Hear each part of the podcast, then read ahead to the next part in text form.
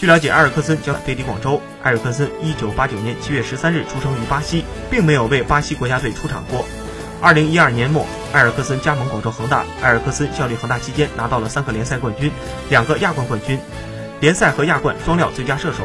如果埃尔克森与费尔南多同时到来，从符合规划条件的先后顺序来看，埃尔克森无疑优于费尔南多。据悉，野牛与小模特都会被采取外租的方式，这样两个人不会占据恒大的外援转会和注册名额。在高拉特的问题上，卡纳瓦罗则表示一切都有可能，一切都还有变数。高拉特的问题还需要更多的探讨与沟通，需要多方面的条件匹配。